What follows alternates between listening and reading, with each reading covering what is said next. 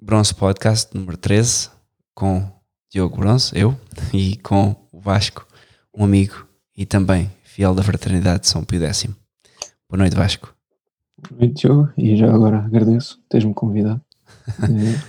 Ora, essa, o gosto é nosso em ouvir-te.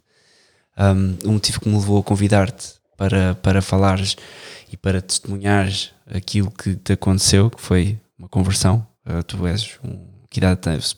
Olha, apresenta-te antes de mais. ok. Uh, sou o Vasco, sou de Lisboa, uh, fiz 9 anos, apesar de ser já uns bons mesinhos, quer dizer, não assim tantos, em janeiro, mas pronto. E converti-me relativamente recentemente, foi 19 de fevereiro de 2018. Uau, isso tem data. Foi, foi a minha primeira confissão. Então. Ah, uau, ok.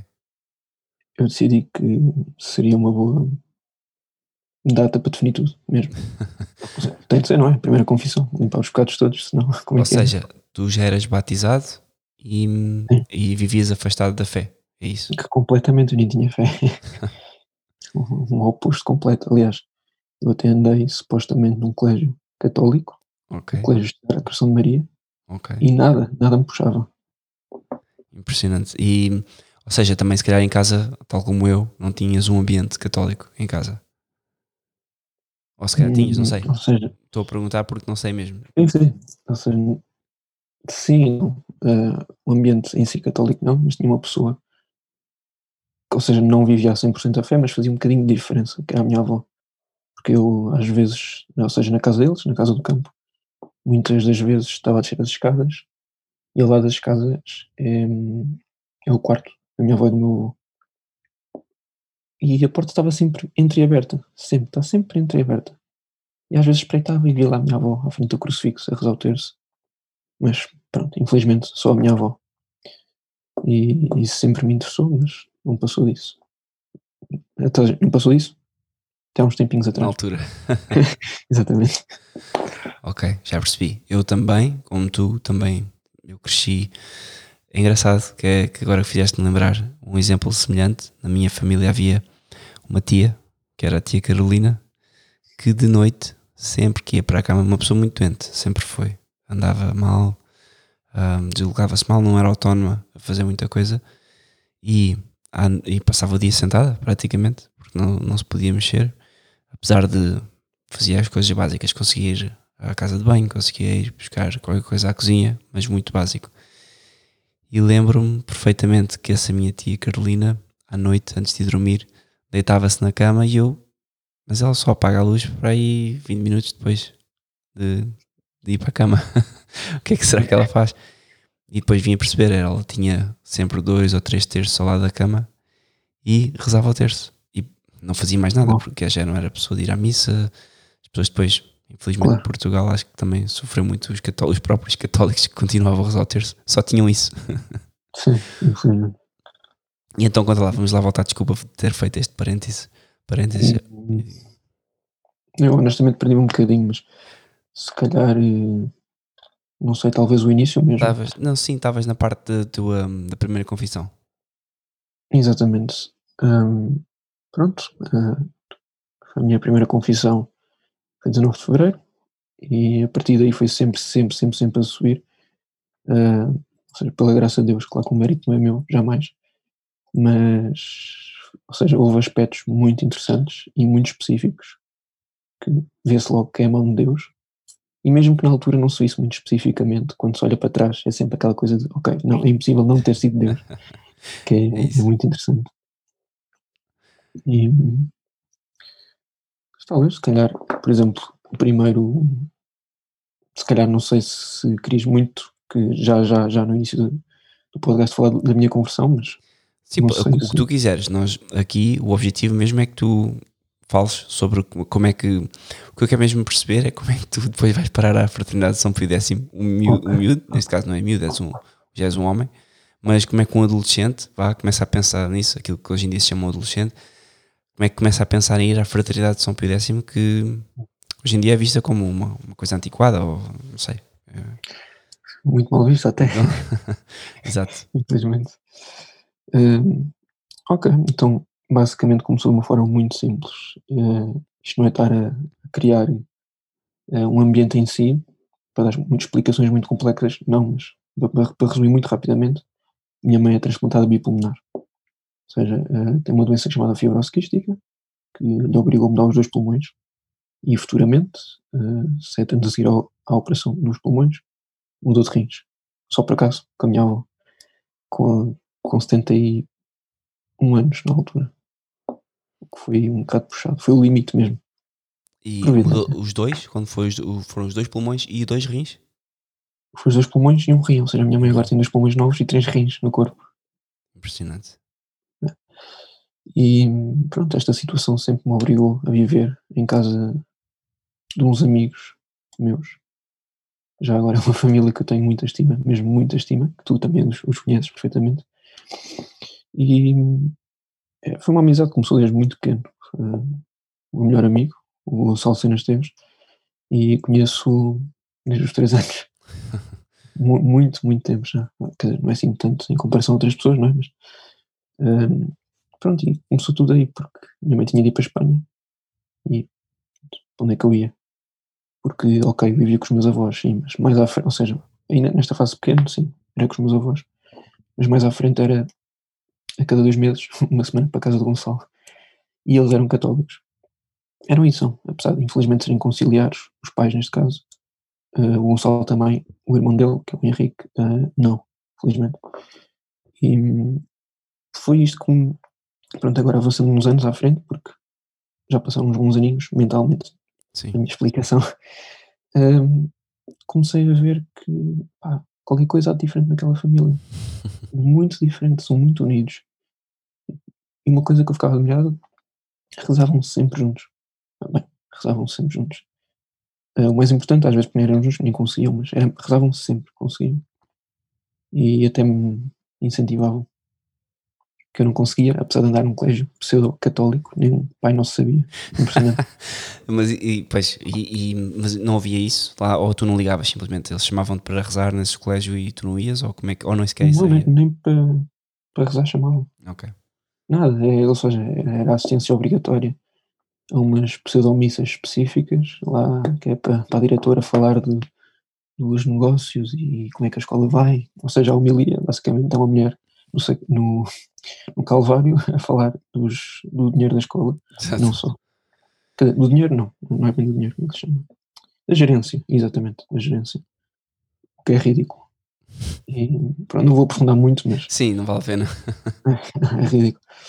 E. Ou seja, nem um Pai Nosso eu sabia. Para mim é uma vergonha. E. Pronto, começou aí. Começou porque. Ou seja, pronto, também não é estar a aprofundar outra vez de novo a minha situação familiar, mas o meu pai, quando eu tinha 3 meses, deu-o fora. Ou seja, eu vivo só com a minha mãe e, ou seja, já não vivo com os meus avós, porque eles estão em Santarém, na quinta Sim. deles.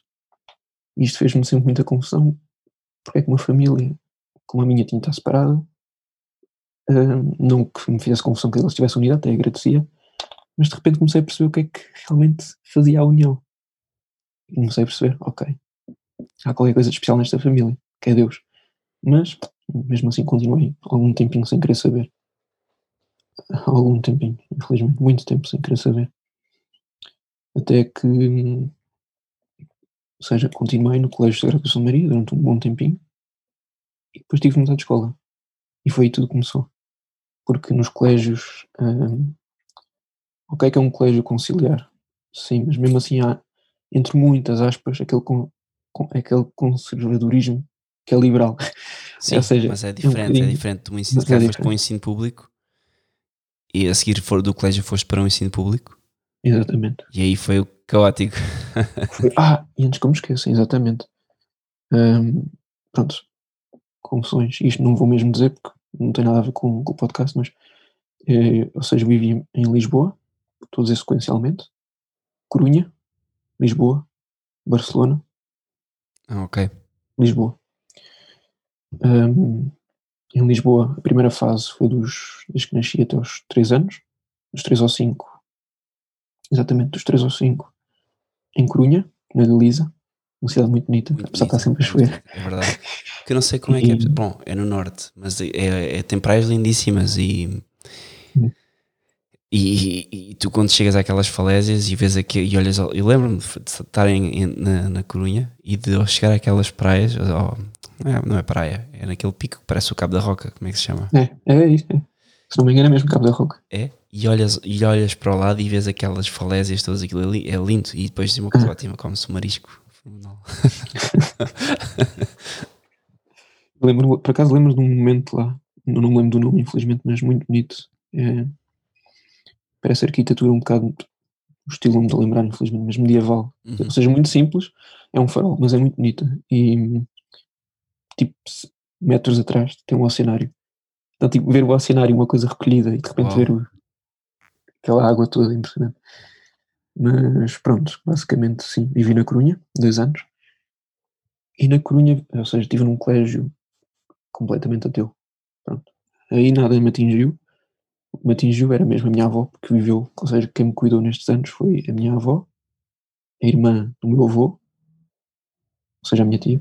Pois, porque vocês iam Minha todos mãe. em família, por causa da, da, da tua mãe, que neste caso devia estar a fazer algum tipo de tratamento ou de acompanhamento médico. Exatamente.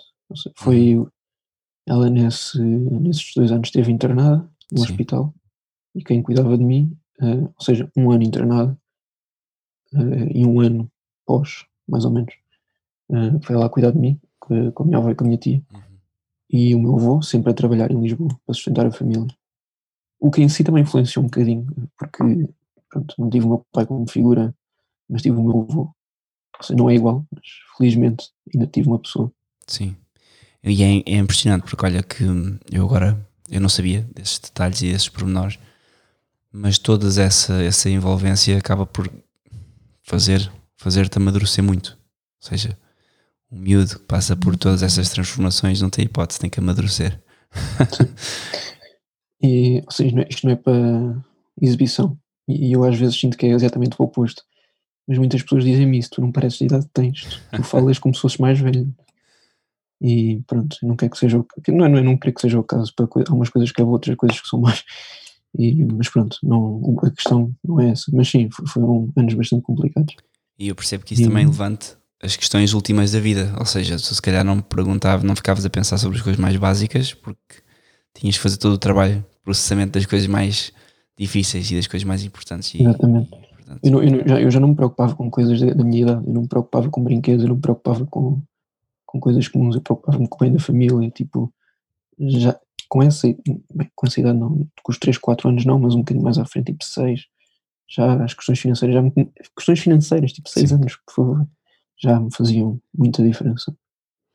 E, e isto porque, pronto, o meu avô, ok, trabalhou, tem o seu, salário, minha avó, eh, teve de se reformar para dedicar à casa, porque minha mãe tendo o problema que tem, e tem uma pessoa o tempo inteiro em casa, minha mãe não podia trabalhar, ou seja, não pode, tudo somado, é muito complicado. sim. E pronto, depois, ok, eh, colégio Iris, se não me engano, acho que era o colégio Iris, que era um colégio internacional, se não me engano. Uhum. Este nome internacional veio-me à cabeça, não sei se era muito internacional ou não, mas não interessa. Pelo menos era o Eh, nome que eles davam. E pronto, depois voltei para Lisboa e foi aqui que a confusão começou.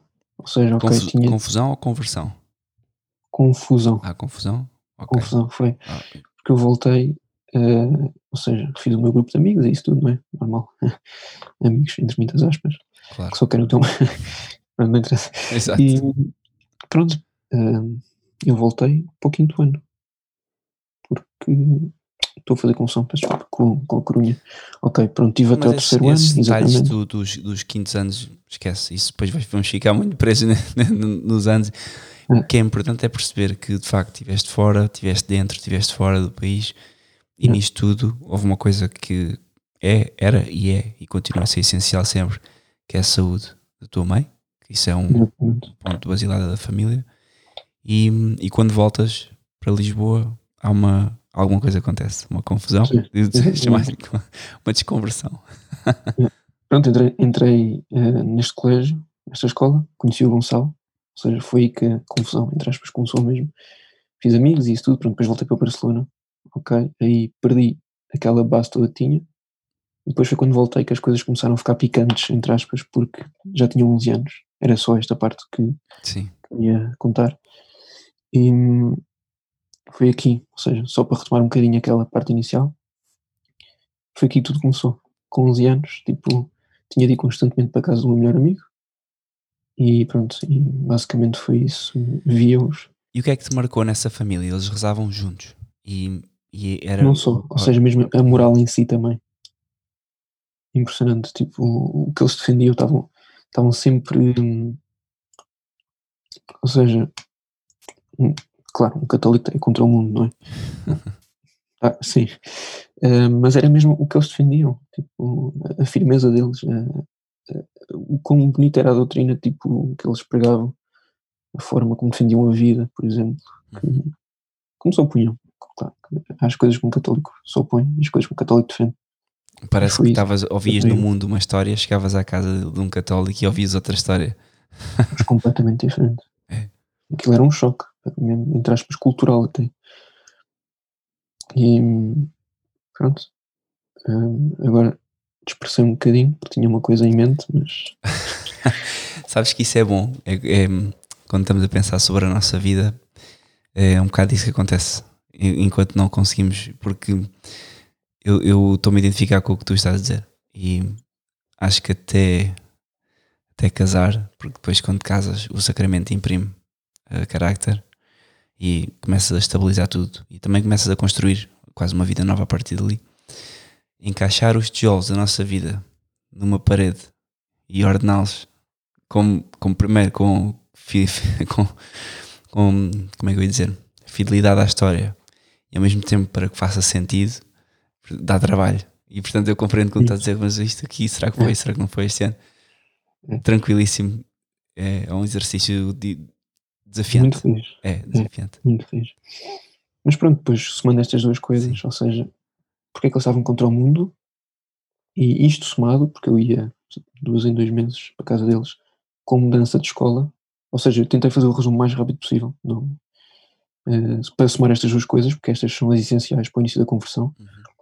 Foi isto que comecei a, a ficar, começou a- fazer-me muita confusão, porque é que o mundo defende certas coisas, é que os católicos defendem outras, depois eu mudei de escola, deixei de estar num ambiente, entre aspas, católico, e fui para uma escola do Estado, só a tua cara do estado.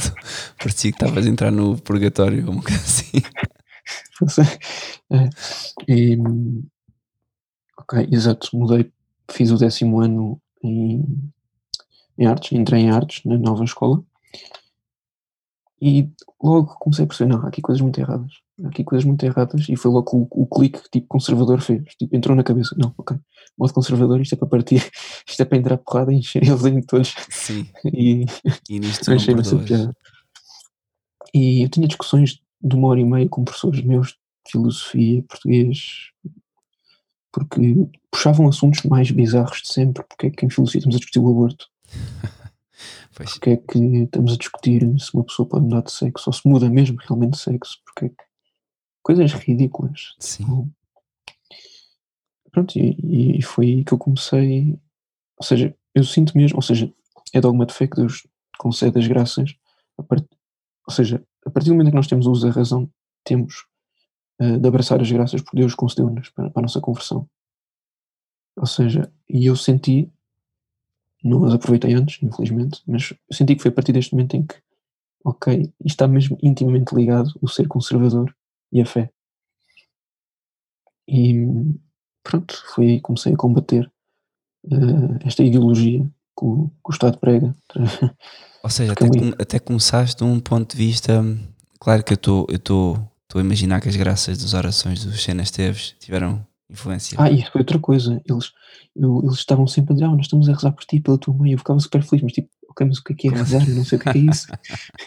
tipo, agradecia, não é? Mas Claro. É bonito. É, é, é muito bonito. É muito bonito. E, e eles quando. E, e tu, aliás, começas então a ser conservador e há um embate hum, cultural com o que está à tua volta. Brutal mesmo. Muito forte. E depois tu fores uma pessoa de, de ir procurar as coisas e de ir ler, pior ainda, porque tens, tens argumentos. Foi o caso. E pronto, ou seja, literalmente eu cheguei a ter uma. Foi ridículo. Eh, isto foi, já foi um bocadinho mais na fase pré-confissão, não estou a dizer mesmo pré-conversão, estou a dizer mesmo pré-confissão. Eu lembro-me de uma vez, e isto foi o caso menos grave, eu lembro-me da professora ter posto um filme da Frida Kahlo, e Frida Kahlo, exato, não adianta muito mais explicar. Eu disse a meio da aula, professora, se faz favor, tire isso, uh, para já está a mostrar a mulher de uma forma que não merece ser vista, a mulher não merece ser rebaixada dessa forma, e nós temos alunos aqui que estão certamente a cometer coisas que não devem com essa senhora que está no quadro. Ela do nada só levanta-se, machista, machista, machista. a gritar. não, tens de ver que muitas dessas pessoas são desequilibradas. Estão a dar ah, aulas, ela era completamente desequilibrada. Sim, estão a dar aulas porque infelizmente não conseguem fazer mais nada e alguém as expõe ali. Então, com uma ideologia completamente machista é ótimo. Para que idade é que tinhas nessa altura? 18, se não me engano. 18, não, desculpa. Estupidez, 17. 17, pronto, mas já, estava, já eras um homenzinho, pronto. Já, já merecia, eu estava a ver que tinhas uns 15 ou 16 anos, isso era pior. Não, eu achei piada, eu até me fiquei a rir para dentro. Não, não comecei a rir na cara dela, obviamente, que isso, isso claro. era desrespeito. Mas achei piada, achei interessante ver como é que o, o mundo, entre aspas, não, para não estar a generalizar, mas como é que reage à verdade. Sim. E, e nem tinhas propriamente dito Cristo morreu para nos salvar. Se não, não, não. Isso, então tinhas sido aniquilado naquele momento. Ah, mas se for mais à frente, até tenho umas frescas para contar. Vamos, é. conta, conta essas histórias porque as pessoas, de facto, eu acho que é importante. Uhum. Pessoas como eu, onde quando eu estudei o ensino público era mau, mas não era tão mau como, como agora. Já foi, então, há 10, exato, já foi há 10, 11 anos. Eh, sei lá, pelo menos agora eu sei que está muito pior. Eu, pelo menos está ah, muito pior porque eu passo com a minha família. Numa escola secundária que temos aqui a 100 metros de casa e é horrível. As conversas, a maneira das pessoas vestirem, uma coisa surreal e não há nada a fazer, é rezar. Porque aquelas pessoas, se tu tiveres uma, nem uma conversa racional, consegues ter com essas pessoas. Porque estes miúdos hoje em dia já não estão de tal maneira indoutrinados que nem uma conversa racional conseguem ter. O que é impressionante. Não, e outra coisa, uh, puxando esta parte das conversas racionais, é ver o quão cedo estes rapazes e raparigas também, e às vezes até as raparigas bem mais cedo, perdem a pureza, mas perdem completamente, tipo, antigamente vá assim produzir era por volta dos 16, 17, agora não, eu já vi miúdos com 11 anos a fazerem coisas, sei lá o quê. Epá, eu, e aí eu nem, quero, eu nem quero entrar por aí porque eu até tenho medo. Sim. Tenho mesmo medo de, desse tema, porque com o que eu vejo, oh, e atenção, com o que eu vejo online, mesmo sair a sítios estranhos e perigosos, eu não consigo compreender como é que uma criança que tem acesso a isso. Porque tu hoje em dia estás a ver qualquer vídeo, qualquer publicidade, te aparecem pessoas a fazer tudo. Mas assim, explicitamente. E, e eu não quero saber o que é que uma criança com, que cresce com 10, 11, como estavas a dizer, pode pensar ou pode tirar daquilo. No meu tempo não era assim e nós já, cada original já agarrava em nós e, e desfazíamos e, e, já, já nos levava para o mau caminho. Imagina estas crianças que crescem sem essa estrutura. E depois, uma coisa muito grave que tu mencionaste e bem, que é tu ainda tinhas uma figura parental, que era o teu avô. Há muitos homens que não têm essa figura parental. Aliás, homens e mulheres. 50% dos filhos hoje em dia que nascem em Portugal, se não me engano, já nascem fora do, do, do casamento. E como tu sabes, isso é, quer dizer, é duro, é uma, é, é uma coisa que não, não. Não só é duro, como destrói completamente a sociedade. Sim.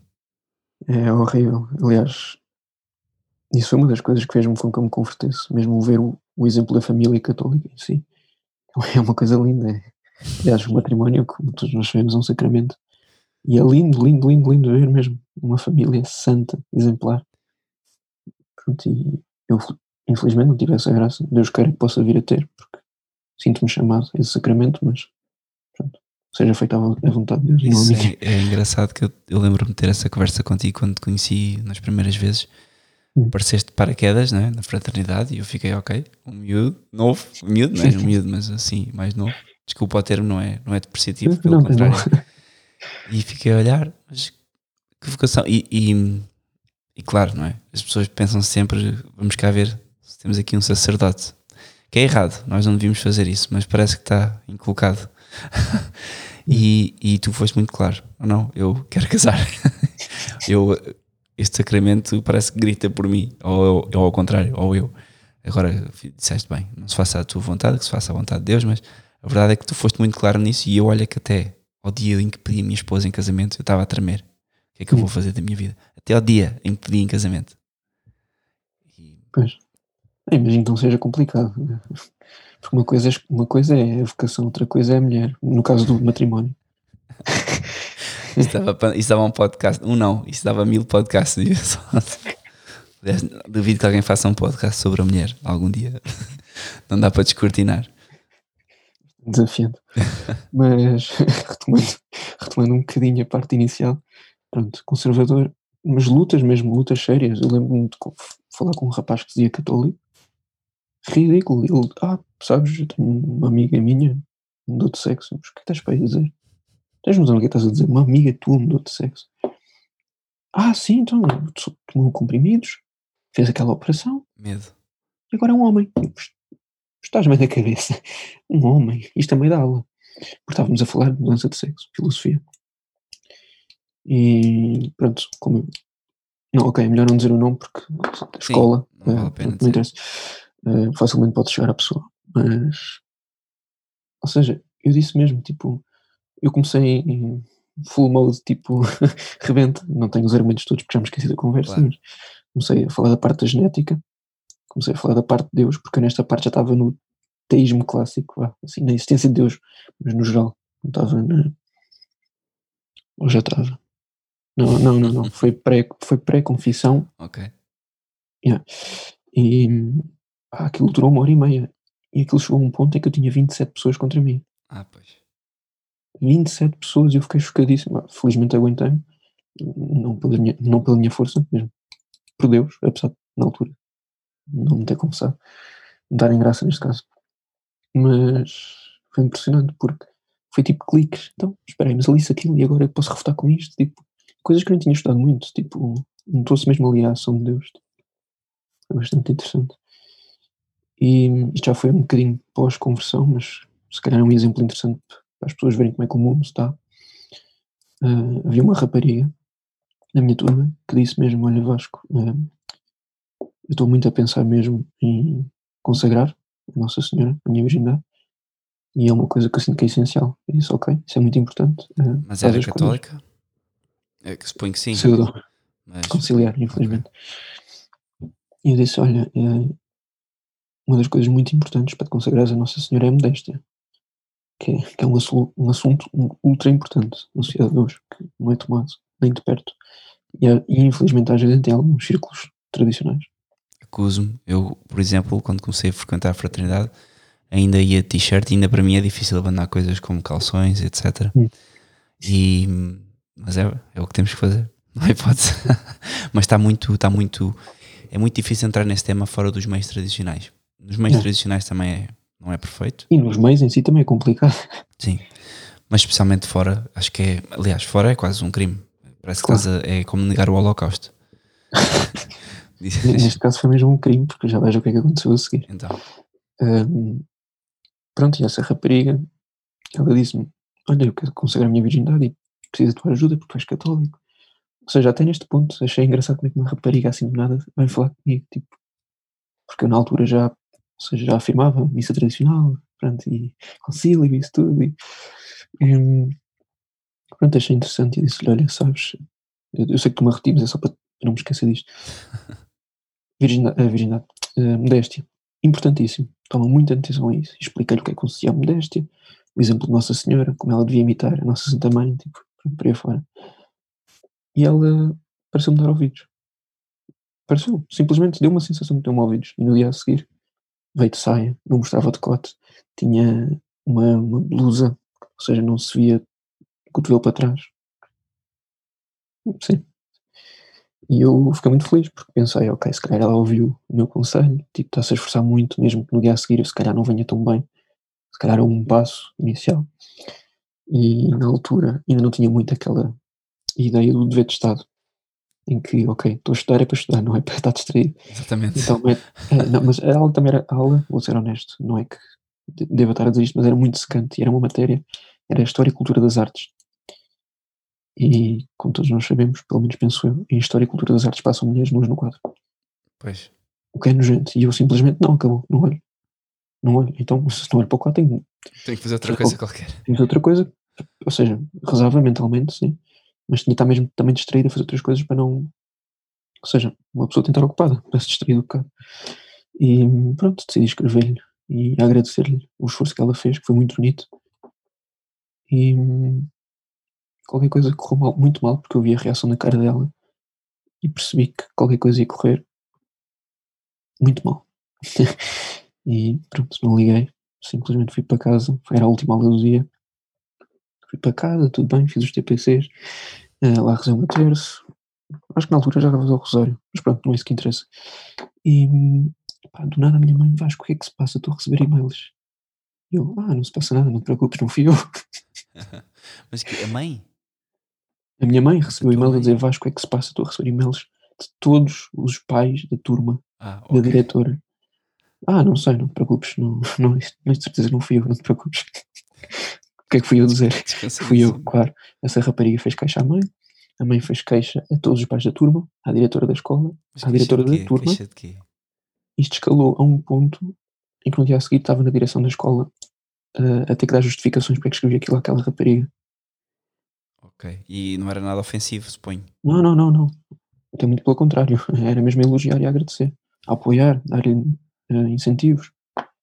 Foi muito bonito o que ela fez, mas. Pois, se calhar a intenção dela não era essa. Sim, sim não, que, que se calhar até foi para me, para me tramar ou coisa assim. pois, não sabe. Isso Sim, mas agora. a intenção em si não interessa para mim. Mas acho que falaste de uma coisa importante que é ah, o dever de Estado. E, e para uma pessoa que está a estudar, o dever de facto é estudar. E, e se calhar, pronto, deixar que Custa, mas sim. se ela quer oferecer a pureza dela, a Nossa Senhora que ofereça e que vá falar com uma mulher ou com uma senhora. E que não, porque é importante termos atenção a isso. Eu posso tentar converter o mundo inteiro, mas eu nunca vou tentar converter uma mulher assim, one to one. Isso deixa, diga à minha mulher, ou deixe para a minha mulher, Sara.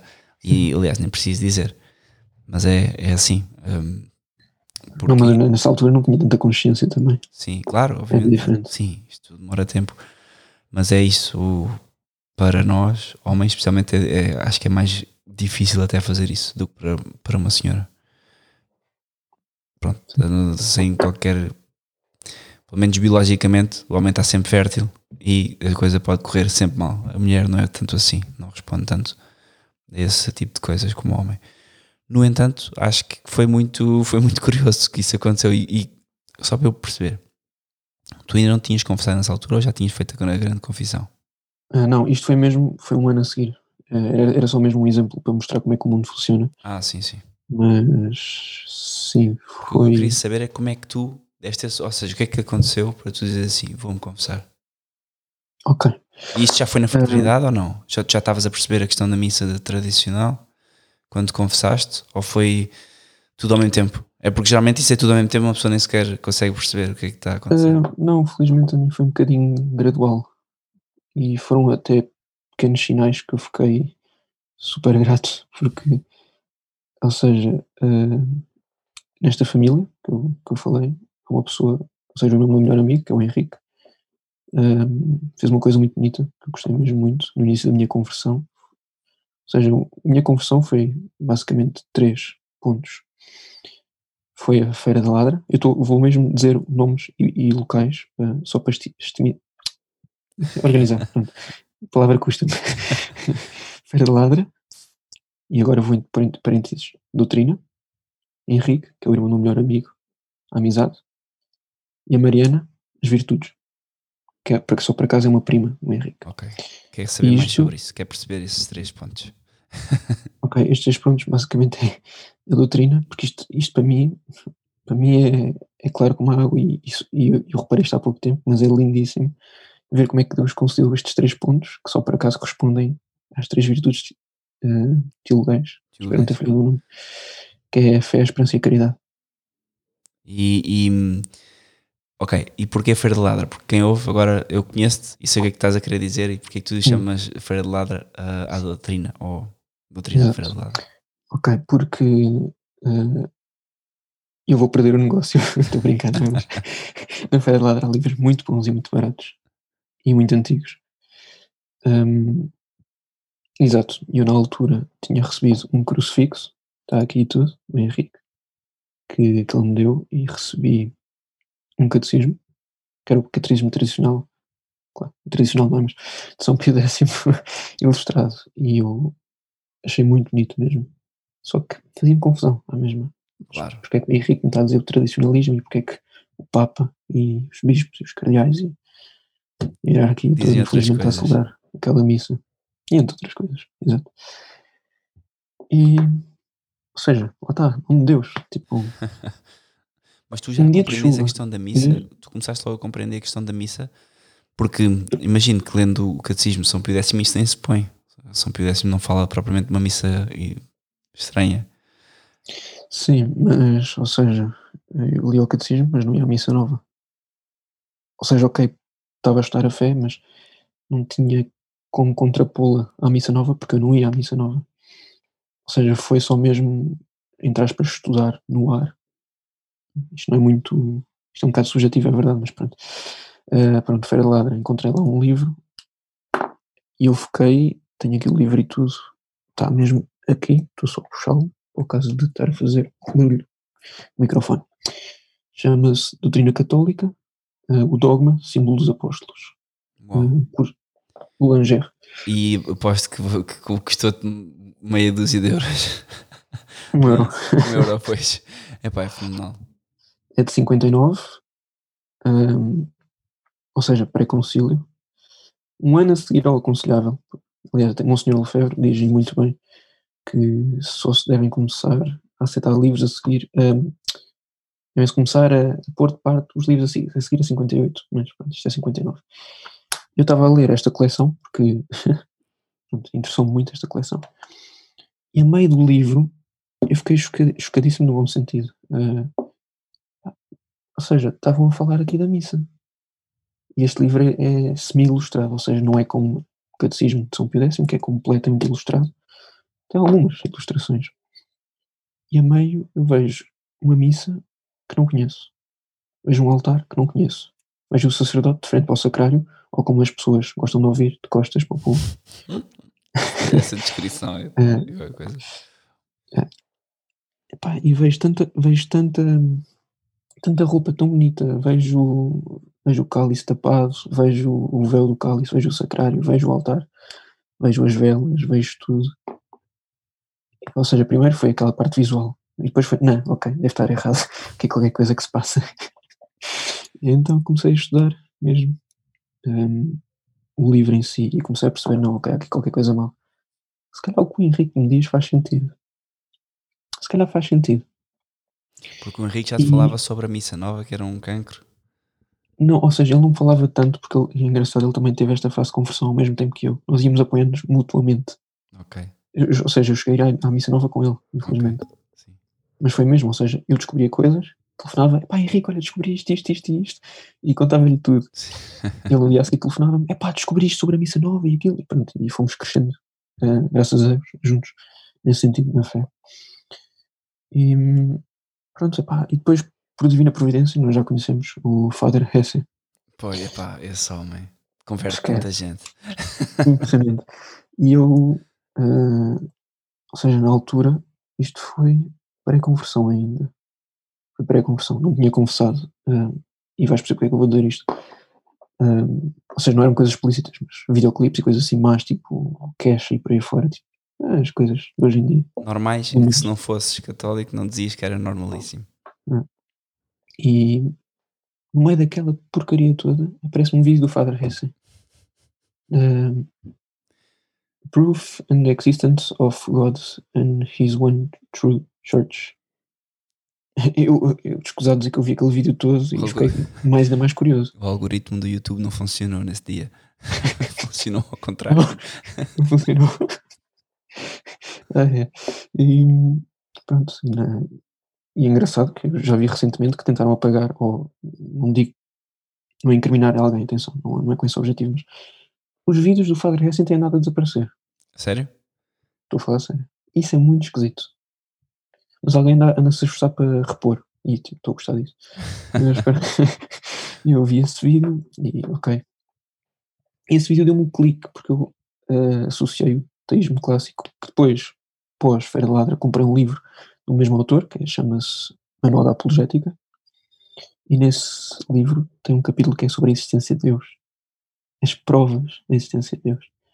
Eu estudei aquilo e depois de ler aquilo tudo num dia ou o que seja, se calhar tem horas, impossível. Não, Deus tem de existir e acabou. Ficou certo. Argumentos básicos, lógicos, racionais. Ou seja, e acabou, foi ali. Pronto. Disse, não, ok, Deus existe. E depois uh, Deus concedeu muitas graças porque eu comecei a fazer um mais um. Pois, e agora existe, o que é que eu faço? É, é, isto foi muito específico, porque ok, está bem. Eu tentei fazer aquela coisa do ok, vou ser neutro. Sei que Deus existe, mas qual é a religião? E comecei a pensar, não, ok, mas Deus é imutável. Se é imutável, é perfeito. Se é perfeito, não adquire nem perde perfeições. Não as partilha. Logo, o. Corrija-me se estiver errado, está-me a falhar mesmo muito a memória. Panteísmo, não. Sim, panteísmo. Um, é Vários deuses. Deus em todo lado. Politeísmo. Politeísmo, exatamente. Panteísmo é Deus em todo lado. Poli, pan, politeísmo é, são vários deuses. É. Exatamente, é, é politeísmo. Uhum. Que estupidez, estava-me a falhar Tranquilo. a memória. E pá, não, não faz sentido. Porquê? Porque se partilham, se dois deuses partilham a mesma perfeição, não são deuses, são dependentes um do outro. Então, ok, só pode existir um Deus. A questão do Deus Trinitário, mais à frente, mas uh, faz muito sentido. Tem de existir Deus, tinha acabado de ler as provas. Ok, mas então se Deus é imutável, só se pode revelar num sítio. Se Deus é verdade, não pode mudar. Então se não muda, só uma religião. E foi, pronto, aí foi tipo uma semana a seguir fiz o clique, duas semanas a seguir fiz a confissão e entrei pé juntos. Há pessoas que demoram anos a fazer isso. É, é, engraçado, porque estás a dizer que não tinhas as graças. Deus põe as graças onde quer. Nós, obviamente, temos que, temos que fazer o nosso trabalho, que é receber. Temos que abraçá-las.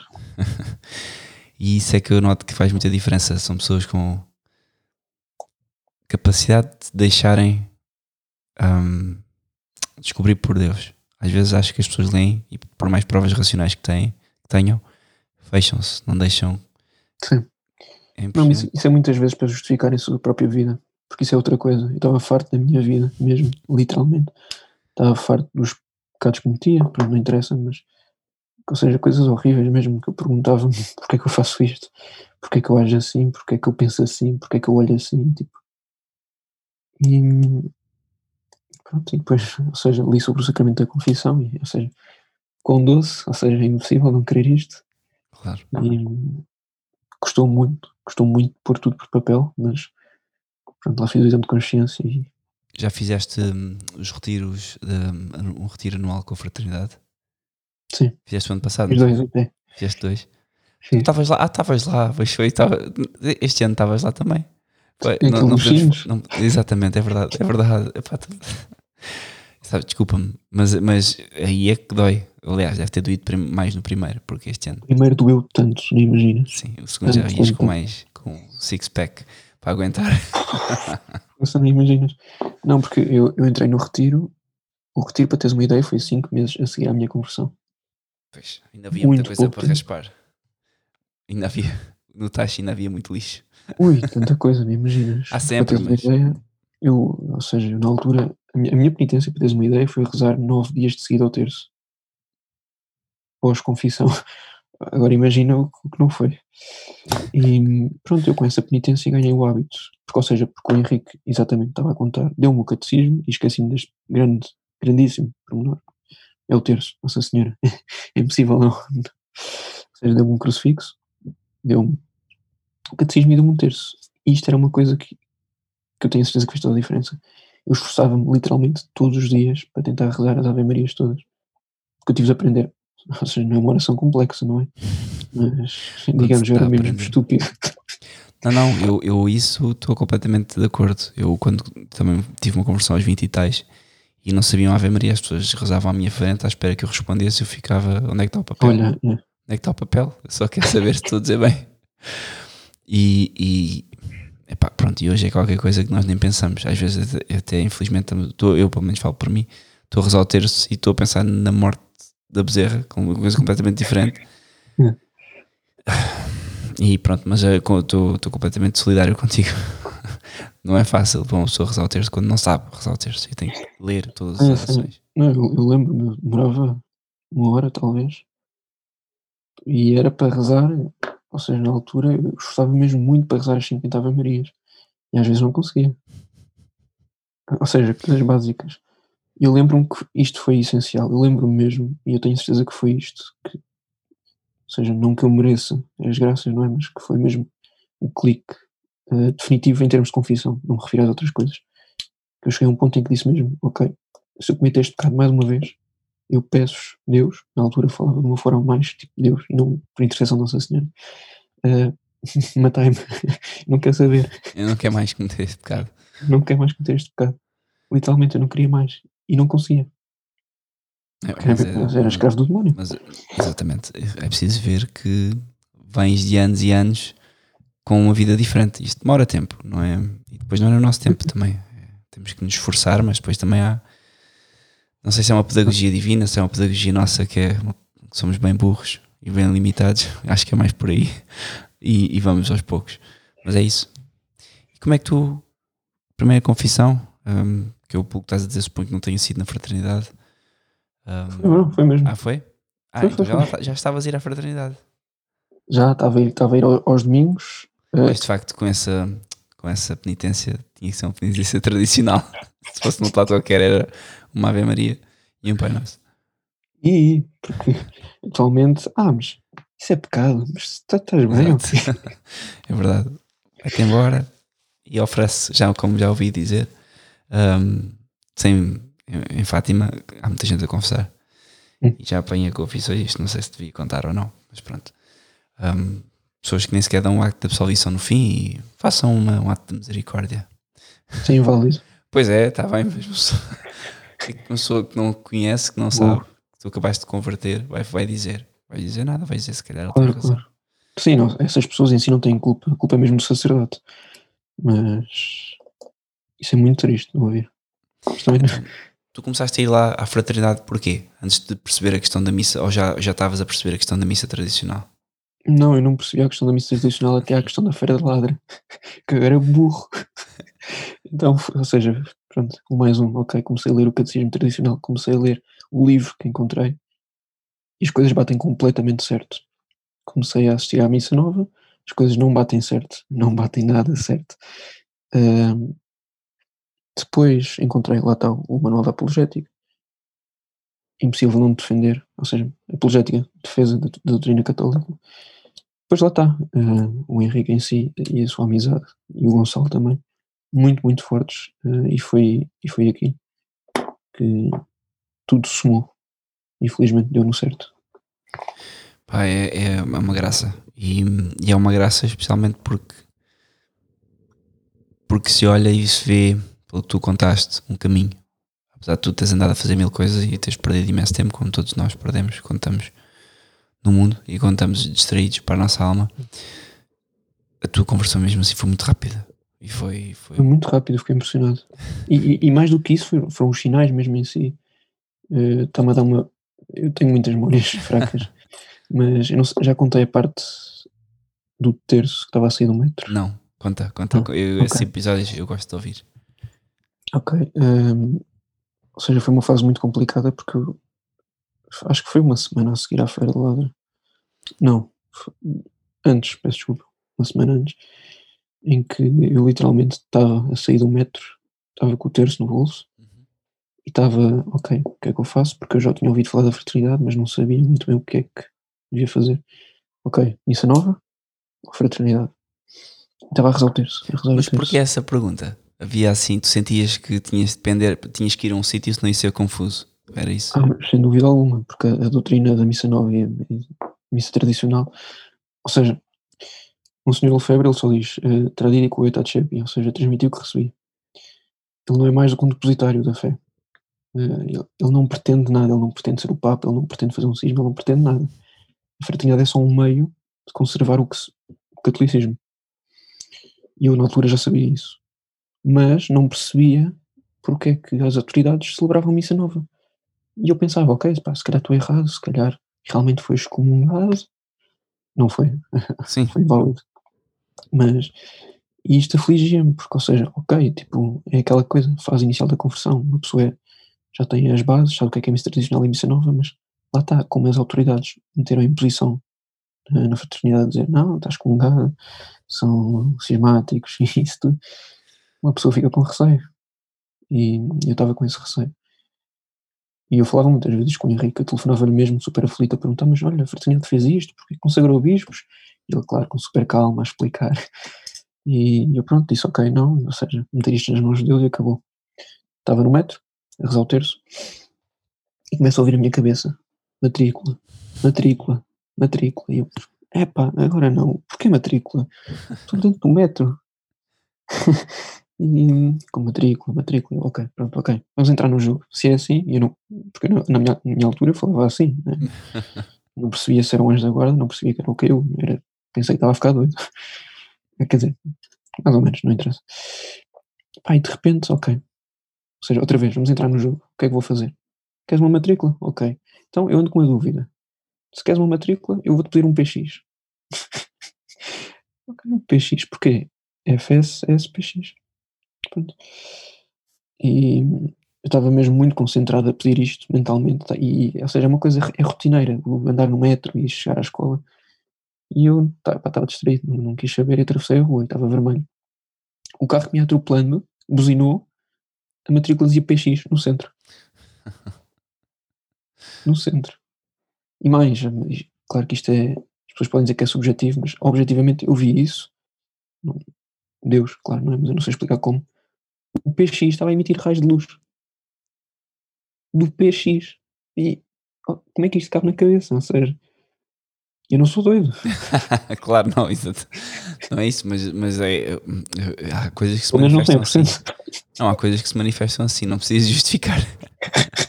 Quem tem fé compreende que, que Deus muitas vezes fala assim, que o nosso anjo da guarda muitas vezes fala assim.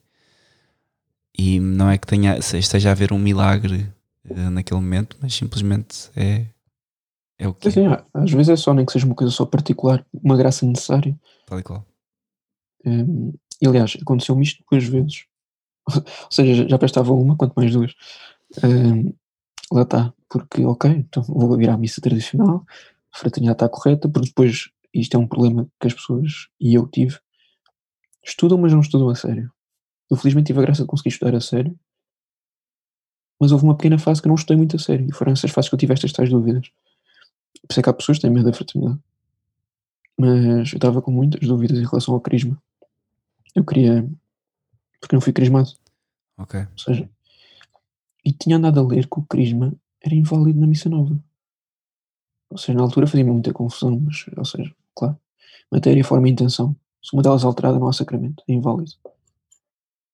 E eu percebi isso, mas também pensei, ok, se a fraternidade, segundo os bispos e o Papa, está excomungada, os sacramentos A questão Podem do não ser precisam válidos. de autoridade, precisam de eh, jurisdição. Exatamente. E eu pensava dessa forma, porque não sabia, ou seja, não- isto, isto é muito específico, não temos de saber todos, não é? Mas não sabia direito canónico, não sabia essas coisas todas. E lá está, estava muito aflito. A minha mãe até insistiu muito em, não, não, não, carisma tradicional. Ah, e depois é isto, a minha mãe não, não pratica, mas o senhor Lefebvre, isso tradicional, não.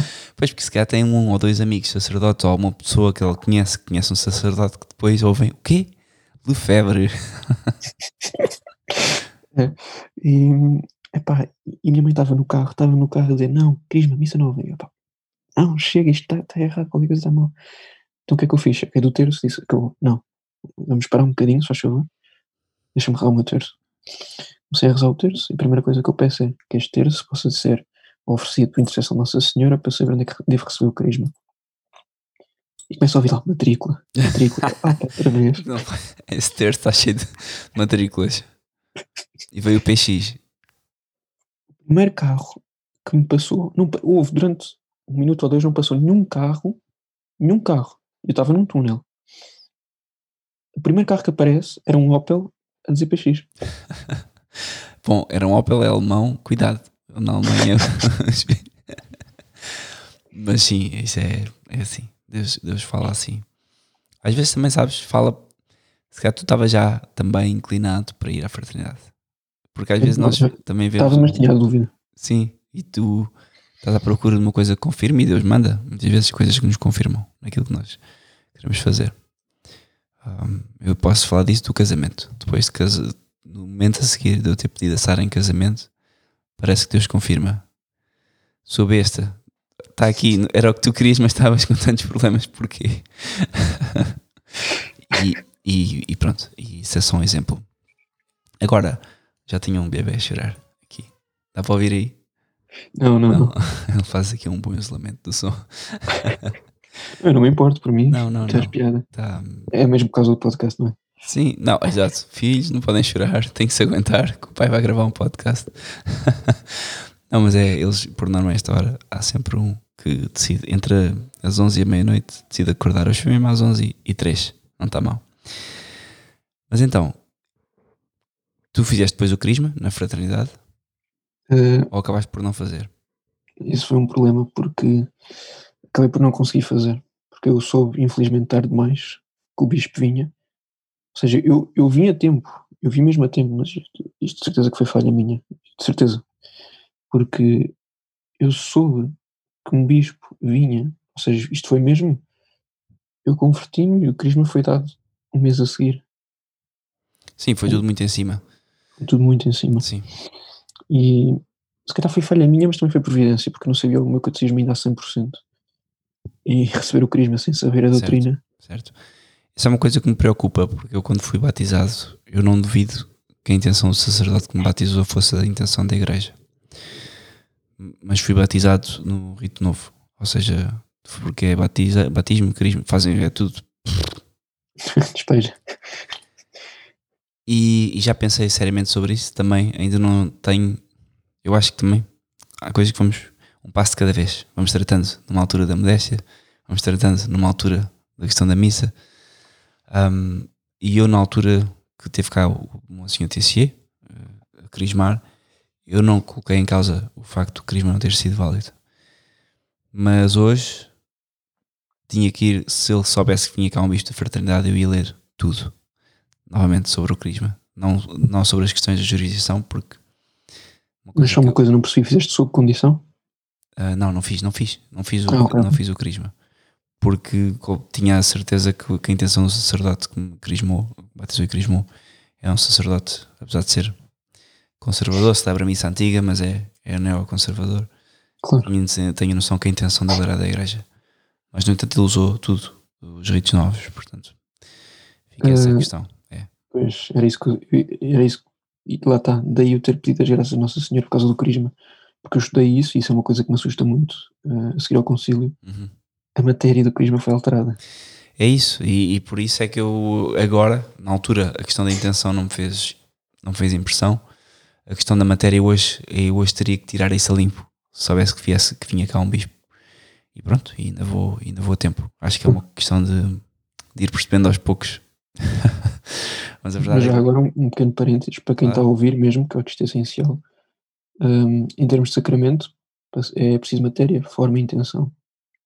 E se alguma pessoa que está a ouvir e estudar por algum motivo e tiver dúvidas do sacramento que recebeu, é importantíssimo que tente perceber isto, porque se percebe, por exemplo, no batismo, ok, eu te batizo em nome do Pai, do Filho e do Espírito Santo, ok, mas então, se for batizado com vinho? Não, não faz sentido. claro, Ah, e isto é, é muito complicado, é verdade, mas o batismo até pode ser com a forma correta, com a matéria correta e com a intenção errada e não há batismo.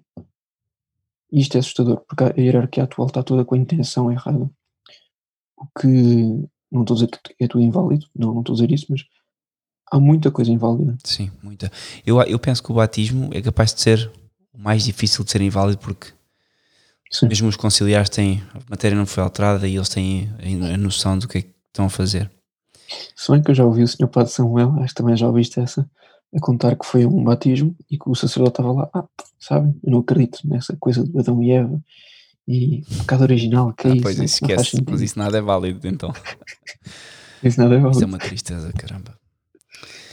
Mas é isso, olha, é, acho que sim, acho que hoje em dia eu iria ler precisamente tudo porque já não teria tanta certeza, ainda que se calhar perguntando ao sacerdote que fez isso na altura, que ele próprio me o diga. assim desta maneira. Não sei, é uma questão que eu vou pôr quando, quando houver meio de resolver essa questão, porque não vale a pena estar a falar sobre isso se não tiver cá um bispo tradicional. Sim, sim. E bispos tradicionais não há em Portugal, simplesmente. Infelizmente. Um, e a questão, por acaso, é engraçado, porque uma das coisas que eu. Nós vamos nos convertendo por, por fases e vamos convertendo em diversos temas, e um tema de cada vez, e cada um na sua velocidade. E uma das coisas que me fez logo uma espécie de flash e que ficou resolvido foi a questão do estado de necessidade, da fraternidade. Ficou resolvido e, e, e por acaso não ficou resolvido a tempo do, do, casamento, e por isso foi, ainda fomos casar, apesar de ter sido em rito antigo, numa missa de rito antigo, num casamento em forma tradicional. Foi por um padre um, do oratório de Brompton. Eles são, eles são, eu nem sei se eles são Eclésia Day, mas são, celebram missa antiga. Mas hoje ia para a fraternidade e nem sequer tinha a mínima, a mínima dificuldade. Na altura, o que é que me prendia? Ainda me prendia a questão da jurisdição, porque o casamento e o crisma são dois sacramentos que precisam da jurisdição. E eu, os conciliares diz, nem me diziam que eu não podia casar em rito antigo, porque eu conhecia, eu conheci muitos sacerdotes quando estudei em teologia, e eles também não me queriam dizer que não, não podes casar, porque o Papa e toda a gente, mesmo, mesmo a hierarquia católica nos últimos anos, permitiu que as pessoas casassem como quisessem, mas ao mesmo tempo disseram não pode ser com sacerdote nenhum da diocese. E tu, tu para buscar um sacerdote onde? É. E então é até a estratégia modernista de causar dificuldades e, e, ao mesmo tempo também não dizer que não. Claro. Sim, mas seja, é exatamente o que tu acabaste de dizer. A lei máxima é a lei da salvação das almas. É o último, é o último cânon do, do Código de Direito Canónico. Ou seja, quem age sob este pretexto, ok, é muito mais específico do que isto, porque há regras para, para agir.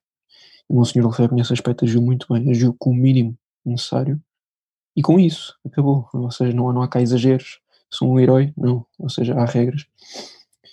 E, ou seja, o, o crisma, uh, os sacramentos, para não estar a falar mesmo de casos específicos, uh, a Igreja concede uh, ao sacerdote individual dispensa mesmo a necessidade, a jurisdição neste caso, palavra está-me a falhar.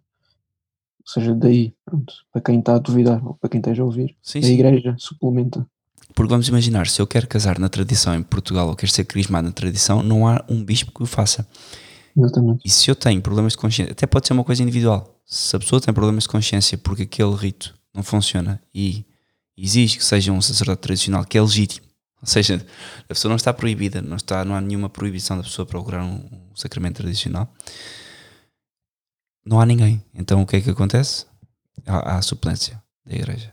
Exatamente. Que pode ser, pode ser usada por quem quiser. Isto, mas isto é muito complicado de entrar em certas cabeças. Há pessoas que estudam tanta coisa que são capazes de dar uma palestra sobre uh, o tríduo pascal pré-1955 sobre todos os gestos que o sacerdote faz e que, e que toda a gente, e que todos os acólitos fazem, mas depois se eu for, lhes for falar sobre a fraternidade e um, estado de necessidade, não compreendem. Ou, ou, aliás, é, é aquilo que tu dizes, acho que querem justificar. Ou não querem compreender. É. é querem se calhar justificar a vida também uh, que levam a uma coisa. É, muitas vezes é orgulho. Aliás, o orgulho é a raiz do pecado. Sem dúvida. E, bem, voltando aqui à tua, à tua, à tua, à tua, ao teu percurso. Então. Um... Estava aqui a olhar para o papel, exato, porque eu, no entanto, escrevi para não me esquecer. um, lá está, de Ladra, pronto, já despachamos. A doutrina está definido. O Henrique, lá está, foi a amizade. E depois, a prima dele, que é a Mariana, foram as virtudes. Porque eu converti-me, ok, mas foi uma coisa tipo, continuas bruto, ou seja, tu és estúpido ainda. então faltou aquela parte e a modéstia, ou seja, não, não porque fosse esta rapariga em específico, mas porque ela em si praticou, foi uma coisa que modificou muito a minha forma de ser. E estou muito grato a ela mesmo, aliás. Uh, eu acho que a melhor forma mesmo de agradecer é mesmo rezar todos os dias, e eu por estas pessoas todas, rezo por todas, só para, que fique bem claro. e, ou seja, eu continuava muito bruto. Eu olhava para mim, ok, confessei-me, há certas coisas que ainda me custam muito, no que toca às mulheres, principalmente, no que toca à modéstia. e assim do nada, um dia após o retiro, o Henrique, olha, eh, queres ir lá para casa? Eh, acho que não tem mal dizer o sítio, Santa Cruz. Eh, muito bonita a terra, já agora. Tem uma capelinha muito bonita também. E pá, ele convidou-me, primeiro dia estive lá com ele, sozinho, tudo bem, correu tudo lindamente, correu, correu sempre lindamente, são os cenas teus. e dois dias a seguir aparecem lá os primos dele, aquilo era tanta família, que, quem é que Sim, é uma que- família gigante. eu, eu não sei que são estas pessoas, mas pá, e de repente há lá uma rapariga que estava a praticar o que eu tinha ouvido, o que eu tinha a aprender, ou seja, as virtudes, eh, a modéstia, principalmente a modéstia, eh, a simpatia, tipo, ou seja, isto não é estar a sentimentalismo, mas só mesmo para as pessoas perceberem, tipo, nunca, em tão pouco tempo uma rapariga me tratou tão bem no sentido de, não em relação pessoal mesmo, Sim, sim, não é uma relação maldosa. Não há Sim. uma coisa estranha que tu notas. O que é que é isto? É um... não, não, nada de mal, é- atenção, é, só não é isso, é isso que eu estou a dizer. é- hoje em dia é raro. Sim, sim, sim. Não, mas, ou seja, a forma como ela se vestiu, a semana inteira ela não usou uma única vez calças, saias sempre no mínimo 20 centímetros abaixo do joelho, não mostrava os braços, não tinha decotes. E é- foi tão fácil aquela semana não, não ter pensamentos perversos, não, não ter tentações contra a castidade, nada. Foi facílimo e eu fiquei super grato. Eu agradeci-lhe mesmo. E desde então falamos bastante, somos amigos, mas, ou seja, esta rapariga tem umas bases necessárias para procurar as virtudes a sério. Porque é que uma rapariga se veste assim? Porque é que, porque é que se veste assim? É óbvio, eu próprio percebi naquela semana, veste assim que é para ajudar o homem. Acabou, não interessa. E não só, veste por mérito também dos pais que têm. São Hum. pais que também rezam e são pais que são católicos. A sério. E, e- e não estou a dizer que se veste assim por causa dos pais, mas de certeza que essas moças mais católicas e tradicionais e exemplares são, é também fruto de uma educação que dá muito trabalho. E pronto. eh, essa rapariga ajudou-me bastante. Foi. Eu estou-me a repetir, mas é só para não me esquecer. Infelizmente, isto já aconteceu várias vezes durante o podcast. Eh, É da idade, seja, é da idade. É da idade, infelizmente. É demasiada coisa quando fui jovem. É o Eh, ou coronavírus. seja, se o podcast não vai abaixo. Exato. entra, aqui, entra aqui o FBI. Os bispos alemães. Exato. Mas pronto, ela deu ajudou-me muito a ganhar a virtude da caridade, da paciência, da, da temperança, da, da- ou seja, a modéstia não é só para a mulher, a modéstia para, ou seja, tens muito, tens, eh, como é que se chama? Esqueci, um podcast, tens um podcast sobre isso, sobre a modéstia. A Sara falou, não falou? Falou, falou e falou bastante bem sobre. E que ainda assim continua a haver coisas que nós aprendemos to- todos os Exato. dias, todos os meses, todos os anos. E. Epá. Olha, estás a ver? Ok, mas pronto, a modéstia, exatamente. Homem e mulher. A modéstia na mulher, as pessoas que vêm de fora e pesquisam pensam que é só no vestir. Não é. Claro. É muito mais. É no agir, no falar, no pensar, no andar, no vestir. É tudo. Engloba é tanta tudo, coisa, É tudo. tudo aquilo que compõe a mulher.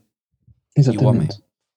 Sim. E, e, e Pio XII, Pio XII e muitos papas falam sobre isto, que a modéstia só por si é uma virtude que é capaz de edificar o- muitas outras virtudes e puxar até o, o homem para o bem. Eu, se não me engano, não me lembro muito bem da frase, de certeza que vou estar a citá-la de uma forma errada, mas Pio XII diz mesmo, "A vir- uma mulher que pratica a virtude, pratica a modéstia, é capaz de tirar o homem do pecado. Não tenho dúvidas nenhumas que ele tenha dito isso. E hum, não só que ele tenha dito isso, mas não tenho dúvidas também que seja mesmo assim, porque o sinto. Se fores a ver, o principal alvo sempre de- de- da moda, do demónio, pela moda e por tudo, pela vaidade, é a mulher. Porquê? Até mesmo nos comunistas. Quem é que vamos atacar? Queremos destruir a família, vamos atacar quem? A mulher. Espetar um par de calças foi uma coisa que ninguém notou, que é uma coisa que nós falámos no podcast por alto, mas merecia ser mais bem explicado como é que, como é que isso aconteceu. Foi A suposta Primeira Guerra Mundial que depois a partir daí começamos a ver modelo, modelo hum, alta costura com Sim, mulheres que supostamente alta costura é como ao vírus agora, não é? As pessoas agora estão fechadas em casa por questões sanitárias. A mulher também passou a usar calças pela alta costura e pela praticabilidade. Ou pela- pelo, facto de- um pequeno pormenor só para acrescentar. São Pio X quando uso de calças pelas mulheres, só para avisar. Portanto, assim, isso não só São Pio X. Eu penso que nós no, no sim. podcast citámos imensos santos que rebentam completamente com as calças. Eh, mas Mas é, é um ponto muito interessante. E, Uh, Padre Pio, Padre Pio não perdoava. e isso, ok. Se calhar tenho de acrescentar um pequeno ponto, mas foi o Padre Pio. Porque eu depois comecei, ok, os santos e isso tudo, eu tenho que estudar sobre isto, tenho que perceber o que é que são os santos. E houve um santo que foi tipo, não, acabou, tu tens, tens de estudar a minha vida porque eu vou-te converter mais a fundo. Foi o Padre Pio. Uh, vi o filme dele, li a, li a vida toda dele. Esse filme, Até hoje- esse filme é top. Agora eu já olho para o filme e já vejo, ok, tem aqui muita coisa modernista e sentimentalista. Sim, Mas É. eu quando vi ao início não vi nada disso. Nem eu. Eu ontem vi, ontem, desculpa, um outro dia, não, não, não quer dizer que seja ontem, e vi tanta coisa tão má. Eu fiquei mesmo. é, o filme, aquilo acho que tem o seu momento. A primeira vez que eu vi o filme eu fiquei, uou. Yeah. E até houve um, houve um, houve um dia que estava, já, já, já, já tinha sido batizado há, há meses ou um ano e tive um sonho com o Padre Pio. E lembro perfeitamente, lembro-me do sonho, consigo descrever, consigo descrever do princípio ao fim, hoje passado, foi em 2011, consigo descrever o sonho de alto a baixo. Quem que aparece, quem faz o quê. E por norma esqueço-me sempre dos sonhos todos. Deste nunca me esqueci. E de tal forma que acho que é isso que tu dizes. Peço que o Padre Pio não. Bom, ele é santo, dá uma forma de estar já a atuar. Na- na- Mas a verdade é que parece que não morreu de facto, porque eu, eu e de repente agora estou a falar nisso, até fico meio desconfortável porque, no bom sentido, porque hum, é, até, é um santo, à antiga. A antiga. Mas sim, tu- eh, retomando um bocadinho o que estavas a dizer, Padre Pio deste, ele era muito profissional, Era muito profissional. ele rebentava, metia os pontos nos e acabou. Sim. Ele, as, as mulheres às vezes iam com saias até emprestadas ou com saias pelos joelhos. Ele dizia: Não, não, não, oh, vai-te embora. Eu Fechava a porta do concessionário à bruta, mas para eles perceberem, claro. Ah, e só voltas quando estiveres arrependida e com roupa modesta. Isso é o templo de Deus, não brinques. Tipo, ele, e, muito, e foi muito bem. E foi, foi o Padre Pio, pós ah, retiro e Semana de Santa Cruz, em casa do meu melhor amigo, que me ajudou nesse aspecto. Porque não é só uma coisa que as mulheres dizem para se sentirem bonitas, mas é uma coisa mesmo que o homem percebe. E pronto, fez toda a diferença. Faz toda a diferença, sem dúvida. Ah, e aliás, para nós homens e para as mulheres também, tu se fores a uma missa nova hoje, Ui, lembro-me. Ui, ui. tu não rezas. Tu não consegues. Não, olha, só- se for verão, não consegues rezar. Nem Se for inverno, se calhar consegues, não sei. Mas é impressionante. É, é- é surreal. Eu, eu tenho essa ideia clara de que a missa nova é uma, é uma espécie de. Nem, vou- nem estou a falar da questão doutrinal. Ontem, por acaso, fiz o podcast sobre, sobre a missa nova, mas estou a falar mesmo sobre a ambiência. Sim, sim. Aquilo é quase uma É um passagem. centro de reuniões e palhaçada e por aí É um centro de vaidade. As pessoas vão para ver e ser vistas. Ah, e não sei muito bem se, se foi comigo que isto aconteceu. Ah, espero não estar a deturpar as coisas, mas se foi comigo ou não, não interessa. É grave, Sim. é grave a mesma. Acho que foi mesmo comigo, mas pronto, não interessa. Ah, fui obrigado a ir ao- à primeira comunhão da minha prima há uns meses atrás. E claro, eu, com tudo o que eu já sabia, aquilo para mim foi nojento, horrível. Eu não consegui estar ali. Eu, tentei sair e não me deixavam. E até lá que eu acabei por conseguir. E fiquei o tempo todo fora da, da pseudo-igreja. Ahm, raparigas. Ok, exato, não fui eu porque eu não estava na parte da comunhão. Foi uma pessoa que me contou, mas pronto. Ah, ah, estava, estava, por causa da minha prima. Desculpa. E basicamente eu lembro-me de verem raparigas, ah, essas raparigas a dizerem que estamos. Olha, vamos lá ver, a, vamos lá comungar para ver o vestido daquela rapariga, uma coisa assim. Sim. Pois isso é o nível, é o nível de formação das pessoas. Hum. Mas, hum, pois. Mas sabes que se tu tiveres discussão com um sacerdote ou com um modernista, vão-te dizer que, mas isso há em todo lado. São pessoas mal intencionadas. Não quer dizer, não há. Tu na fraternidade não vês isso. Não, Quem é que vai comungar para ver o vestido?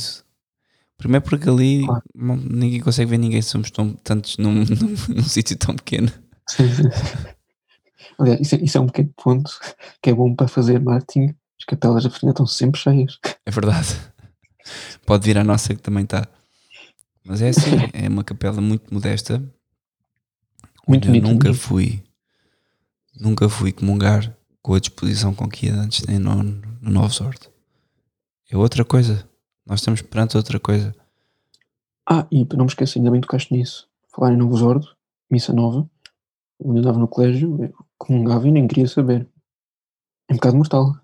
Mas eles não faziam confissões. ah, Não, nunca me mensais, confessei. nem- nem- Ok. A minha primeira confissão foi literalmente na fraternidade. Ou seja, eu nunca me confessei, eu não aprendi o catecismo, eu não aprendi nada, eu sabia mais sobre as outras religiões que a minha. Pois, graças a Deus que foi na fraternidade, porque se não fosse. Às vezes o que acontece, e eu já vi isso acontecer, eu não sou católico há muito tempo, são oito anos agora, mas já vi muita malta começar cheia de gana e boa vontade, e como ficam no modernismo, no modernismo parece que é um namoro. Começa, começam com muita gana, depois aquilo é tão seco, tão vazio, que passado cinco anos, quatro anos, aquelas pessoas tinham, estavam cheias de força, jovens, de boas famílias, com boas intenções, ala. Claro, perdem as graças, não têm como conservá-las. E, ninguém, triste. e é difícil explicar-lhes isso, porque olha, não estás a receber as graças que devias. Como assim? Isto é a missa. O Papa diz que é. Epá, pronto. Claro. É muito complicado. É. Mas então, vamos voltar à conversa. Estamos aqui a desviar. e falaste sobre a Mariana, sobre a modéstia naquela semana em Santa Cruz e, hum, e como é que isso continua a ser. Ou seja, já agora és um católico da fraternidade Exatamente. e como é que vês a situação da igreja atual? Porque eu acho que isso põe-se não só para uma pessoa da fraternidade, mas qualquer, para qualquer pessoa. Sim. Hum, E tens ânimo, não tens ânimo, porque isso às vezes desanima, não é? Esta questão da supressão dos sacramentos, para mim é uma coisa completamente surreal. Claro. Bem, isto, é, isto da supressão dos sacramentos não é uma coisa que anda a ocorrer. Há uma questão de uns mesinhos. Uma questão que já ocorre desde o Concílio Vaticano II. E isso, se calhar, é uma coisa que eu não tinha falado ainda no, no, no podcast, mas se calhar até é uma parte, uma ponte podemos fazer para um ponto positivo da, desta supressão dos sacramentos. Houve a supressão da missa nova. Supressão da missa nova, não, da tradicional. Não, mas houve a supressão da missa nova. As pessoas- os, modernistas não estão a celebrar a missa. Ah, também estava a fazer confusão com outra coisa, desculpa. Estava a fazer com confusão. que- Esquece, estava a confundir o concílio e outra coisa. Sim, eu percebi, eu percebi. Não, tá, certo, estás a dizer que no concílio deixou de haver a, a supressão da missa, aconteceu. Sim, E tem, razão. tradicional, mas não, não foi o caso. Estava a fazer confusão. Desculpa. Sim, sim deixou-se Hum. celebrar a missa por todo o mundo. Passaram a celebrar. Onde estavam 10 sacerdotes e celebravam 10 missas, passaram a celebrar uma e com celebrar todos. é à distância, tipo. É, energia. Não, e, e o sumorum pontífico, ou seja, não é preciso sumorum pontífico em lado nenhum, não é? Mas ele prova precisamente que a missa tradicional não foi abrogada. E se não foi abrogada, não há missa nova. Acabou. É, é que torna-se inválida, no sentido em que estás a promulgar uma coisa que São Pio V disse: não, se mexa. Não, não se mexe. E não é um rito da igreja sequer. É um rito mais protestante, mais anglicano, que o rito anglicano e protestante. Claro, Infelizmente. nós estamos a rir, mas é verdade. E, e o triste é que as pessoas hoje em dia não conseguem perceber isso. Eu não consigo explicar isso a uma pessoa. Imagina, eu tenho bons amigos, amigos de casa, que eu convido. Uh, já se precisaste fazer uma pausa, está à vontade. Não, é- era uma coisa que eu te mostrar a seguir. É, Que Mas diz. podes, se quiseres, podes partilhar o teu ecrã. Acho que isto depois passa o som. Portanto, está à vontade. Se, é- se houver alguma coisa que queiras mostrar, uh, eu não estou a gravar o ecrã, mas podes, passo, posso gravar o som se quiseres. Tudo aquilo que for para o computador, eu acho que consigo ouvir. Acho, não tenho certeza, já te digo. ah, pois.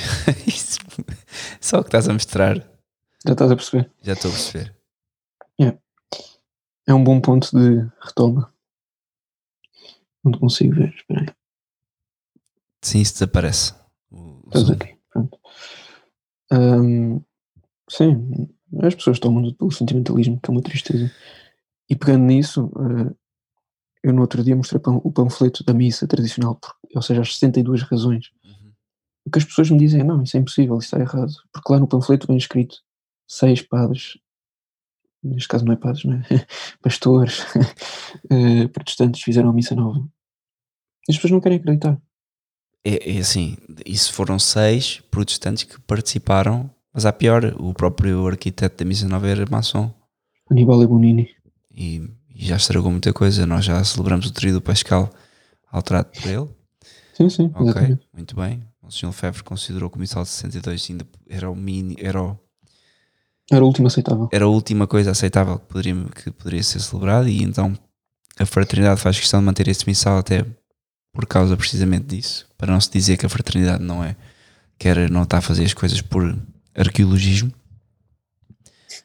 Mas a verdade é que é que é muito complicado com amigos aqui de casa que são modernistas sem saberem, apesar de no modernismo serem conservadores, Claro. não se consegue explicar que a missa nova não, não, não lhes dá graças, que a missa nova não é boa, não é saudável para os filhos dele. E isto é tanto mais verdade quanto, infelizmente, não dando nomes, mas fiquei muito triste de ver amigos meus que casaram, começaram a ter filhos, de repente os filhos param, há uma travagem no- na quantidade de filhos que têm. Depois o que há, depois infelizmente, pessoas que não tinham televisão, outros casos, pessoas que não tinham televisão porque eram católicas. Claro, passado 5 anos já têm televisão. Porquê? Porque as pessoas, é a tal questão. A missa nova não consegue sustentar as pessoas na graça. Deus não está Hum. propriamente ali a despender graças da forma que as pessoas querem. E isto é essencial. Tu, tu- tu obviamente deves saber isto, sem dúvida alguma. Ah, a regra máxima da liturgia. Lex orandi, lex credendi. Ou seja, quando se altera a lei da forma como se reza, é- altera-se a lei da crença. E a prova disso é só fazer os estudos, fazer estatísticas e ver o que é que as pessoas da missa nova acreditam e o que é que as pessoas da missa tradicional acreditam. Isso está documentado. Está documentado, Está exatamente. documentado. Aliás, eh, só para as pessoas que estão a ouvir, se calhar, poderem pesquisar muito rapidamente, 1 Peter 5 tem um, um site, pronto, em que é só mesmo pesqui- pesquisar difference between eh, Novus Ordo and Traditional Latin Mass e é assustador mesmo. Assustador, ou seja, 91% na missa nova de- defende a contracepção. Sim, sim. E na missa tradicional é 2%. Ou seja, não devia haver, não é? Mas Sim, não devia haver, mas há de, há de haver sempre gente louca em todo lado. A questão, é, a questão é: tu tens na igreja conciliar, na missa Novos Ordo, as pessoas mais conservadoras, aqueles que são o exemplo máximo do que é ser católico, a defender a contracepção eh, natural, Hum. que é aquela que utiliza os ciclos da mulher para fazer uma contracepção. Eles não chamam contracepção. Quando isso foi condenado, toda a gente diz que isso foi depois aprovado pelo Papa Paulo VI, por João Paulo II, mas quando nós formos à, Lum- à hum, Casa de Iconobi, o Papa, se não me engano, Pio XI, Pio IX, Pio IX ou Pio 11, XI? 11, acho que sim. Acho que é 11, não tenho a certeza. Condena explicitamente e diz que não há motivo algum para espaçar a prole, nem a pobreza, nem a saúde da mulher. Portanto, não se diga que a saúde da mulher pode dar asa que as pessoas possam espaçar a seus filhos ou que as pessoas não têm condições financeiras. Isso é tudo treta. Nós somos católicos, somos chamados a carregar a cruz. Ou se queremos E não só, os filhos. é, é só ver antigamente como é que as pessoas viviam e as condições que se esforçavam para dar aos filhos. Tal e qual. E se não querem ter filhos, ok, eu compreendo. Há uma Não coisa. Não, há uma solução muito fácil. Castidade. No Também, casamento. Acabou-se. Mas não, isso já não querem. Isso... Claro. Então, É, vamos lá continuar aqui sobre, sobre, sobre, sobre o, teu, o teu entendimento. Tu mostraste isto do Vaticano da Lumen Gentium 2, porquê? Por causa do, da relação Ah. que eles fazem. Hum, sim, porque tu tinhas falado que, que tens conversas com amigos e que hum, tinhas mais qualquer coisa com sacerdotes. E eu aí entrei logo num clique e é impossível, porque eu, eu fui obrigado, hum, pela minha mãe neste caso, no início da minha conversão, porque, ou seja, eu queria ir à missa tradicional, na fraternidade, e não, não pode ser. Não é católica, mas não pode ser. Então eh, levou-me um sacerdote eh, modernista, Sem nomes. nomes, exato. Ah, mas pronto, que discutimos 3 horas e 20 minutos. 3 horas e 20 minutos. E eu, na altura, de doutrina estava relativamente fraco em comparação. E o que é que eu fiz? Um mês antes, porque foi uma coisa que me custou muito estudar isto tudo, resumi, compilei tudo do Concílio Vaticano II. Tudo. E, ou seja, por exemplo, este site uh, que eu pesquisei agora, uh, só para argumentar, por exemplo, isto são os ensinamentos da, da Santa Igreja, Papa São Gregório Magno, a Santa Igreja Universal ensina que não é possível cultuar a Deus, uh, não é possível cultuar a Deus verdadeiramente senão nela. O que é que o Concílio Vaticano II diz? Então, mas o desígnio da salvação, isto é Lumen Gentium 16, atenção, Citando, Vaticano II. Uh, mas o desígnio da salvação estende-se também àqueles que reconhecem o Criador, entre os quais, em primeiro lugar, os muçulmanos. Primeiro lugar. Primeiro lugar, professam seguir a fé de Abraão e connosco. Como assim? Eles rejeitam a Trindade, logo aí não adoram, não adoram o Deus único e misericordioso. E aliás, este termo Deus único e misericordioso é sempre a mesma treta, porque eles É, misericórdia, sempre a falar da misericórdia. É uma doença. Claro que a misericórdia Uhum. é, é necessária num católico, ninguém diz que não, mas e para eles, eles só exaltam essa virtude e acabou. Ou seja, escusado dizer que, ou seja, isto é um ensinamento da Santa Igreja. Sim. Ou seja, é, A Santa Igreja dogma, Universal ensina que não é possível cultuar fora de- dela própria. exato.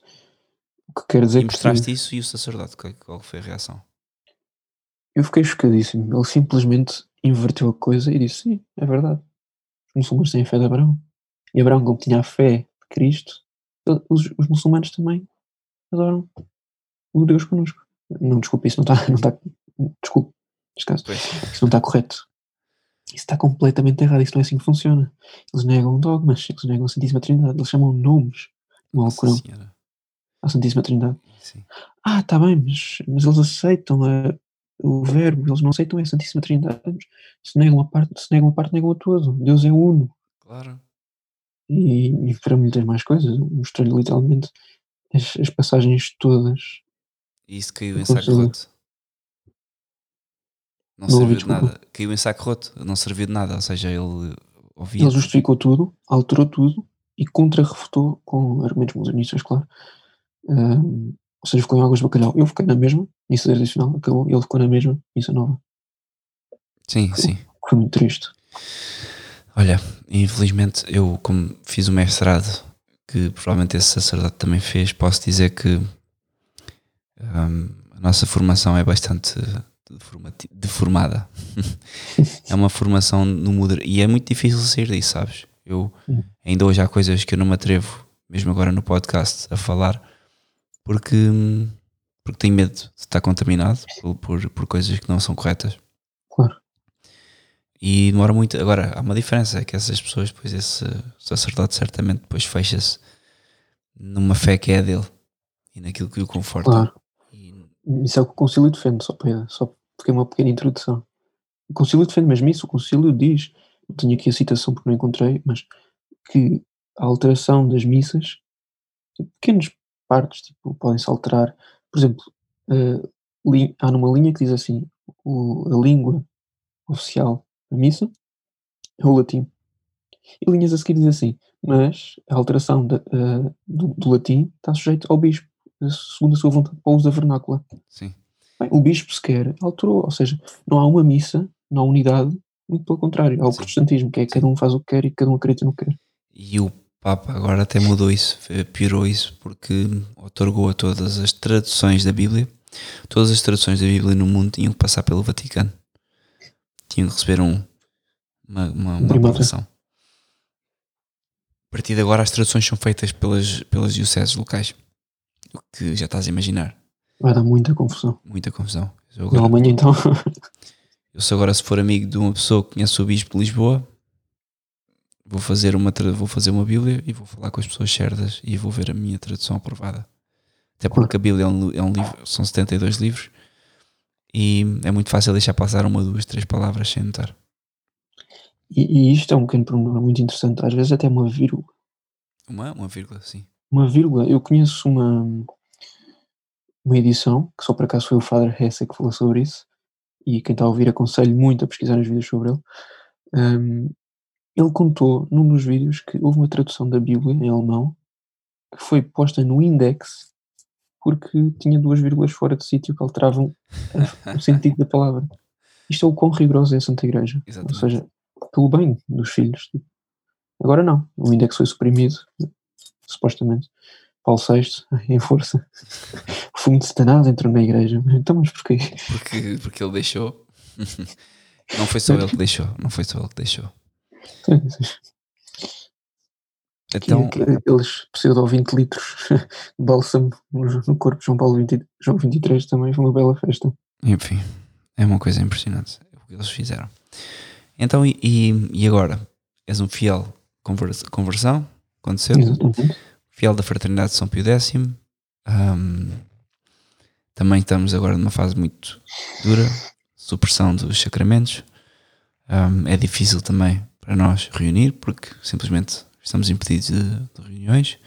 E a fraternidade nisso teve uma postura muito prudente, que foi há, uma, há um dever de obediência ah, ao Estado, até certa medida, até se perceber que de facto a lei é definitivamente injusta.